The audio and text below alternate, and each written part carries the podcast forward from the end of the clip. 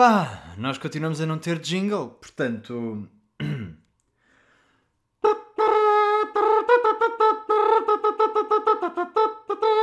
Isto paga direitos, tu paga direitos de cortar a faca. Meu Deus. Bem, como é que vocês estão?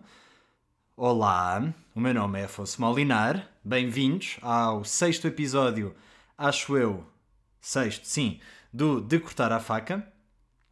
Como é que têm passado, uh, agora que o calor está a invadir Portugal, Portugal ou onde quer que seja que estão a ouvir, uh, como é que têm aguentado isso? Está difícil. Pá, eu tenho, muito sinceramente, andado fechado, tanto quanto possível dentro de casa. Felizmente tenho uma divisãozinha para mim dentro de casa que é super fresca, portanto é incrível estar em casa. Hoje obrigaram-me a ir para a praia, o que, como eu tenho a complexidade de um copo de leite, me custou muito, não vou mentir. Mas estou vivo e estou aqui para falar convosco outra vez, mais um bocadinho. O que é que eu tenho para vos falar hoje? Bem, vamos começar por um tema que eu não sei ainda muito bem falar sobre ele.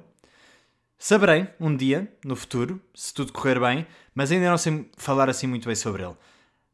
Mas estive a fazer a minha pesquisa, a tentar, por força, arranjar alguma coisa para, para vos dizer em relação a isto, porque é uma coisa que me tem uh, ocupado muito a mente, de, de alguma forma, que são os NFTs. Eu não sei se, algo, se quem está a ouvir faz ideia o que é, que é um NFT, mas eu explico muito rapidamente, mais ou menos. Um NFT, uh, ah, portanto, NFT significa Non-Fungible Token. Isto significa que, no fundo, são tokens ou são objetos, chamemos-lhe assim, que têm um valor por si e que o valor não é uh, é único. Como é que eu, isto pode ser pode ser ligado uh, ou explicado de uma outra forma. Imaginem imaginem que tem uma nota de 10 euros e que eu tenho uma nota de 10 euros e que trocamos. Portanto, trocamos duas notas de 10 euros, mantivemos o mesmo valor. Mas agora imaginem que uh, eu tenho a Mona Lisa e vocês têm uma daquelas pinturas de um elétrico que são vendidas na Baixa de Lisboa assim a cada 50 metros. Se trocarmos isso, não estamos a trocar coisas com o mesmo valor, apesar de a nossa ideia de valor ser na mesma moeda. Isto funciona para a mesma forma, mas com cryptocurrencies. Portanto, no fundo, uh, os NFTs surgiram assim quase como uma, como uma nova forma de colecionismo de arte uh, dentro do mercado das cryptocurrencies, portanto, das moedas digitais, uh, tipo Bitcoin e assim. Mas, neste caso, acho que, até, acho que até é Ethereum. Portanto, se eu te dou um Ethereum e tu me dás um Ethereum, vale o mesmo. Se eu te dou um NFT e tu me dás outro NFT, têm valores diferentes. Pronto, no fundo é um bocadinho isto que significa. No fundo é uma nova forma de colecionismo de arte, chamemos-lhe assim, não é? É uma nova forma de, através da arte, também vitalizar e valorizar uh, as cryptocurrencies, neste caso, muito especificamente uh, o Ethereum, como eu estava a dizer, acho que é assim a moeda que domina por completo os NFTs. Mas o que é que é, ou o que é que pode ser ao certo um NFT? Pá, um NFT pode ser tudo. Pode ser tudo. Tem desde o, um dos gajos dos Linkin Park que pôs uma música Uh, até, sei lá, pode ser uma imagem, pode ser um GIF, o, tipo, pode ser. Há 50 mil versões, por exemplo, do Nyan Cat, para quem se lembra uh, do que é o Nyan Cat. Há, sei lá, um som, uma montagem do Joe Biden num camelo espacial. Pá, o que for. É, tem que ser, por norma, arte digital. Uh, acho que há umas tentativas, a Nike andava a fazer uma tentativa de de alguma forma colocar uns ténis enquanto um NFT, mas ainda não se conseguiu para já uh, e já vou explicar porquê. Para terem um bocadinho de noção, um NFT não é uma coisa que se compra assim, tipo. Há alguns que se calhar custam tipo um dólar, dois dólares. Os NFTs são coisas gigantescas já dentro do mercado. Uh, para vos falar, por exemplo, uh, o mais caro, se não me engano, até agora vendido é um vídeo chamado Crossroads, do, do, o artista chama-se Beeple, e inicialmente foi leiloado por 6 milhões de dólares. E recentemente foi leiloado por 69 milhões de dólares. Eu acho que devem existir tipo quadros do Van Gogh mais, mais baratos do que isso, originais. Portanto, 69 milhões de dólares por um vídeo. Onde é que isto fica estranho? É um vídeo que existe digitalmente que eu consigo gravar para o meu computador. Não é um quadro do Van Gogh, só existe um. E de facto, se é possível fazer uma serigrafia e é possível fazer uma cópia do vídeo, os vídeos mantêm-se iguais, a serigrafia não é igual, não é o original. Quando estamos a falar de um ficheiro digital, todos os ficheiros são os originais. Portanto, no fundo, um, um NFT, aquilo que compra, não é o, o ficheiro em si. Claro que dentro do. É, é, é utilizada uma aplicação uh, ou uma rede social, chamemos-lhe assim, um, onde as pessoas podem usar os NFTs como os que são delas como profile picture e assim, e de alguma forma é, é também um marco social e uma, um marco de, de, da própria elite, de quem está ali dentro. Epá, mas é um bocadinho a mesma questão que a banana colada à parede, não é? A, a banana tem que ser trocada todos os dias, o que interessa não é o objeto. Portanto, estamos perante um paradigma da arte contemporânea estamos perante um objeto que não interessa. Aquilo que interessa é o papel a dizer este objeto é meu. Opa! Portanto, isto é um bocadinho agridoce. Parece-me, pelo menos na minha visão enquanto artista. É, isto é um bocadinho agridoce. Por um lado, é um novo mercado para os artistas, é uma nova forma de artistas serem pagos e de serem pagos muito, de serem muito bem pagos, aliás, para criar, muitas vezes uh, e interrompe ou quebra muitas barreiras, o que é perfeito. Um artista pode estar em Portugal a viver em Celurico da Beira, desde que tenha acesso à internet e um computador e que faça um rabisco qualquer, pode colocar uh, um NFT para ser leiloado e pode viver disso.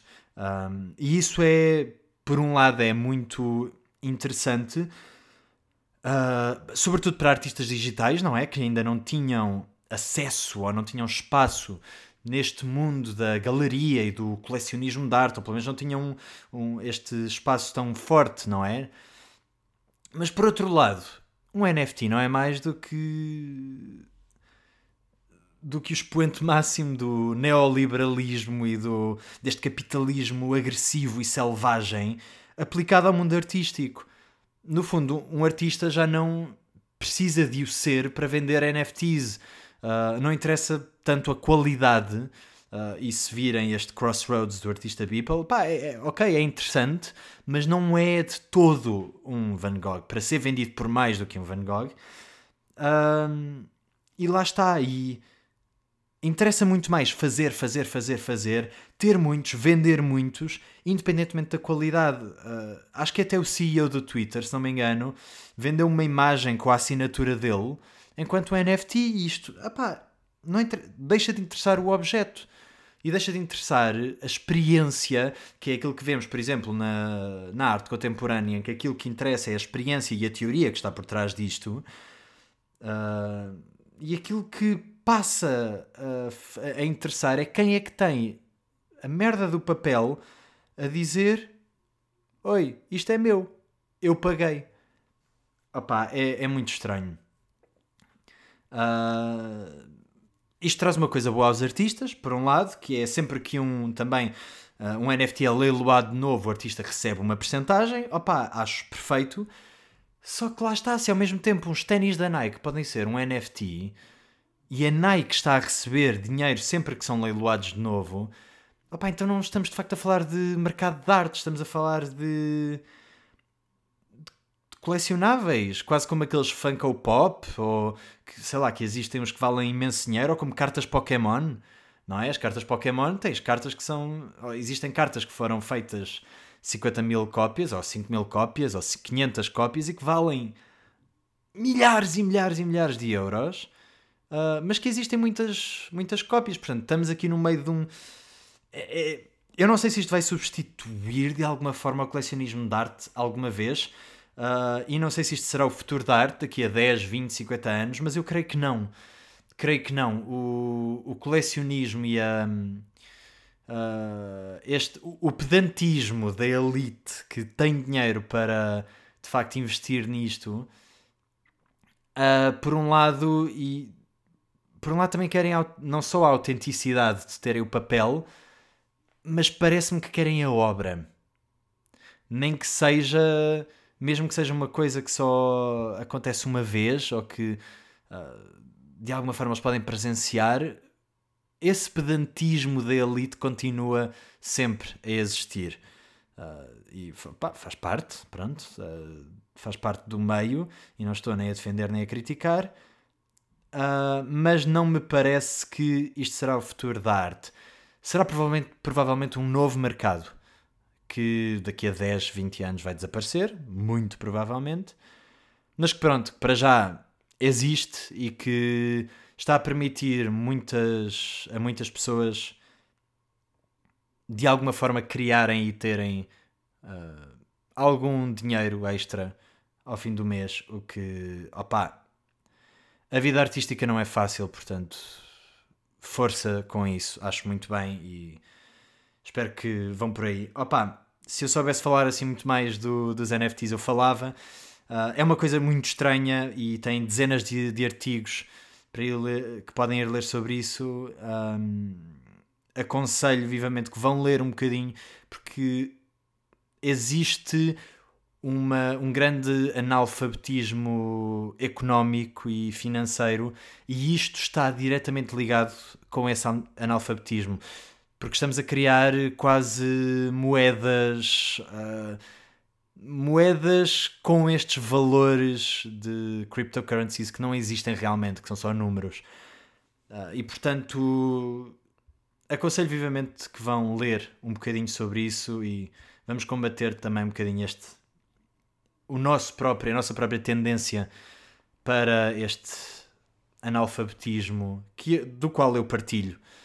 Um, hoje uh, tinha este tema para falar convosco, só, exclusivamente, e vou passar para duas sugestões que tenho. Ah, eu tinha dito já agora, uh, adenda, eu tinha dito que hoje ia ter um, um convidado, mas como vocês podem ouvir pelo episódio que eu tive com o Rui Malheiro, que se não me engano é o terceiro, eu tive alguns problemas com o som. Uh, isto porque eu não sou de som, nem de música, nem de nada, estou a fazer isto por gosto, inteiramente por gosto, e hum, não tinha as melhores condições, porque entretanto eu percebi-me do meu próprio erro Uh, e tive que investir em algum outro material para poder voltar a ter uh, convidados. Eu achava que o material ia chegar a tempo, não chegou. Se tudo correr bem, já o terei na próxima semana e já vou poder ter aqui con comigo o próximo convidado uh, para partilharmos de uma tarde de conversa. Sugestões, então. Tenho duas sugestões para vós. em primeiro lugar, queria falar-vos de um projeto que me parece interessantíssimo, chama-se Broken Phone. Uh, é um projeto criado pela Benedita Menezes e pelo Pedro Farias. Uh, parte do, de um pressuposto interessante que foi. Uh, ou seja, que o mundo. Costuma-se dizer que, que o mundo agora, com esta era toda digital, está muito mais próximo. Uh, mas aquilo que estas duas pessoas param, portanto, a Benedita e o Pedro, fazem é parar e arranjar este espaço para pensar sobre uh, as coisas sobre as quais normalmente nós não conectamos. Eles fazem isso através de obje objetos. Uh, o projeto tem um subtítulo que é Will Meet in Objects, portanto, uh, encontramos-nos ou encontrar-nos-emos em objetos. E aquilo que eles fazem é convidam uma série de pessoas para escrever um texto a partir de um objeto um objeto muito simples, muito comum, um objeto do dia a dia uh, que eles enviam por correio e que depois as pessoas recebem os objetos, escrevem sobre eles e depois enviam-lhes os textos e eles fazem uma curadoria de alguma forma e um tratamento dos textos e apresentam-nos de num objeto final. A primeira edição, eles fizeram isto com, com assim, uma série de e-mails de spam que saíam todos os, todas as semanas. E os textos eram de facto muito interessantes e é muito, é muito bonito encontrarmos tantas visões diferentes sobre um objeto que é tão comum. E isto pode-se aplicar a um pensamento, ou pode-se aplicar, lá está, a um objeto simples, pode-se aplicar a tanta coisa diferente que é, é, é um alívio, é, é assim um, um bafo de ar fresco ver esta forma de nos relacionarmos todos uns com os outros através de um objeto que toda a gente tem em casa. O primeiro foi um alfinete dama uh, e estarão agora prestes a fazer, uh, a lançar a segunda edição.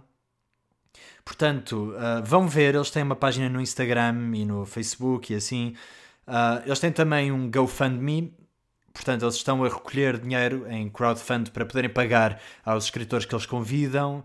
Uh, e eu acho que é muito importante apoiar não só artistas jovens, que são, mas neste caso curadores jovens, que é uma coisa tão rara de se ver. Normalmente o mercado, como eu estava a dizer há bocado, uh, uh, toda a cena artística é muito elitista, infelizmente.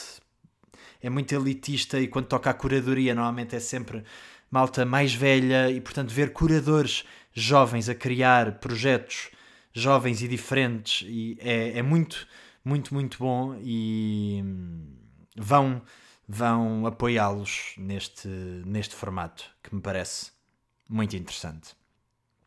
Por falar em criadores jovens, hoje vou voltar ao teatro. É verdade. Uh, eu estava-me a queixar na última semana que não, não consegui ir ao teatro porque nunca tinha horário e hoje, portanto, estou a gravar isto no dia em que vai sair, quinta-feira, feriado. Um, hoje vou finalmente poder ir ao teatro. Uh, vou ver o Eda Gabler, ou o Eda Gabler, o espetáculo Eda Gabler.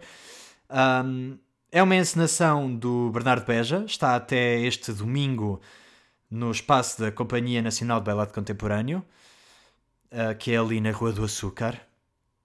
Este é um dos textos mais conhecidos do, do Ibsen, portanto, do, dramaturgo realista norueguês. Uh, estou muito curioso para ver como é que este grupo de malta jovem pega uh, neste texto. Uh, é, é, raro, acho eu, acho que é algo raro ver-se Ibsen a ser feito por pessoas jovens. Acho que é a primeira vez, na realidade, em, sei lá, nos últimos 5, 10 anos que vejo isso acontecer. Vejo muitas vezes a ser pegado por malta um bocadinho mais, mais velha, mas por, uh, por jovens acho que é, que é raro. Normalmente, dentro dos contemporâneos de Ibsen, vão mais vezes para o Chekhov ou para o Strindberg. É, é raro irem para Ibsen especificamente, portanto, estou muito curioso. Vamos ver o que é que vai sair daqui. Uh, reforço a importância de apoiar artistas jovens, sobretudo, portanto, é importante sempre, mas sobretudo neste momento em que uh, os espaços são extremamente limitados e existe uma grande carência por parte dos artistas uh, mais jovens, emergentes, com menos contactos, com menos ligações, sem um público criado, uh, existe uma, uma grande uh, uma grande falta de, de, espaços de apresentação e portanto quando existem espaços de apresentação é pá, vamos escutar esta merda vamos escutar. Uh, as Crianças Loucas também vão estar com um espetáculo em breve no Teatro Meridional, que acho que já está para já está quase esgotado ou já está esgotado. Portanto, uh, vamos, por favor, um, esgotar as récitas desta malta que merece e que precisa e que está agora a começar a marcar o seu lugar no mundo artístico e que claro que é importante ir ver todos os artistas, mas e claro que isto pode ser perfeitamente uh, discutível e whatever, opiniões são opiniões. Epá, se eu tiver que escolher entre ver um artista que já por norma teria público ou uma pessoa que se calhar por norma não teria público, epá, e se calhar é que se calhar até está a precisar e que se calhar até está a receber à bilheteira, é pá, vão à malta que está a receber a bilheteira, vão à malta que está a precisar urgentemente de público. Uh, claro, e no dia a seguir vão ver os outros. Mas se tiverem que escolher hoje ir ver alguma coisa, vão ver aqueles que precisam e para os quais é necessário uh, estar a fazer isto. E pronto, hoje temos um episódio mais curtinho. Uh, ah, não, temos nada de episódio mais curtinho. Então, já sei. A última coisa que eu, da qual eu vos queria falar, que fica também como sugestão, é desse monstro que é o Bo Burnham. Opá, eu sei que isto está a ser falado em todo lado, mas eh, vou falar também. O Bo Burnham é um comediante que lançou agora um special na Netflix. Ele tinha já, já tinha feito muito stand-up. Eu acho que ele apareceu com o Vine, se ainda se lembram o que é que isso é também. Que é assim, tipo o antecessor do TikTok. Um, ele apareceu no Vine, se não me engano, e de repente teve um boom gigantesco. Ele tem um, um género muito específico de comédia. Ele faz. Uh, ele é músico também, junto aos dois mundos. E, e o Bob Burnham, a certa altura, vê-se. vê que por um problema de saúde não pode continuar a fazer espetáculos e fica cinco, durante 5 anos sem fazer stand-up. E no momento em que ele considera, ok, já estou pronto para voltar, bora a isso, uh, Netflix, bora fazer outro special, eles, sim senhor, bora lá, uh, estamos prontos, marcar nova tour, etc. Covid. E ele faz a maior reviravolta do mundo, que é passa um ano inteiro fechado num quarto a gravar, ou seja, a escrever, a gravar e a editar sozinho o special dele chamado Inside. Opa, e é delicioso. É delicioso. É político, trata de assuntos como a saúde mental e a saúde, não só a saúde mental de quem está fechado em casa, como da saúde mental de quem de quem é levado a fazer aquilo que ele é levado a fazer. Opa, e é precioso. É precioso. Trata de assuntos e de vivências que todos nós tivemos, desde o aborrecimento da, que, que nos abateu a todos na, durante as diversas quarentenas, até à falência e à óbvia falência do mercado económico em que vivemos agora, até coisas tão simples quanto agora estamos muito mais na internet, portanto, isto é o que podes encontrar na internet e as crianças, aquilo que as crianças têm acesso na internet. Pá, e depois ele faz todo uma, um estudo sobre aquilo que é uma página de Instagram de, de uma mulher branca, uh, por muito estereótipo que isso seja. Uh, epá, mas é delicioso, vale muito, muito, muito a pena. Uh, epá, acho que é algo com que todos nos podemos relacionar neste momento e, e é um bocadinho aquilo que, que ele fala. Uh, ele tem às tantas uma, uma frase em que ele pergunta: Can comedy heal? Portanto, pode comédia salvar ou sanar alguma coisa. E acho que é, vou deixar isto como pensamento. Uh, não, não, não enquanto arte no geral, mas enquanto comédia. Uh, se a comédia pode ser algo que, uh, que ao mesmo tempo nos salva, não é? Nós, nós em Portugal tivemos o exemplo muito claro do Bruno Nogueira, ao qual tanta gente aderiu ao Como é que o bicho mexe, porque era o escape.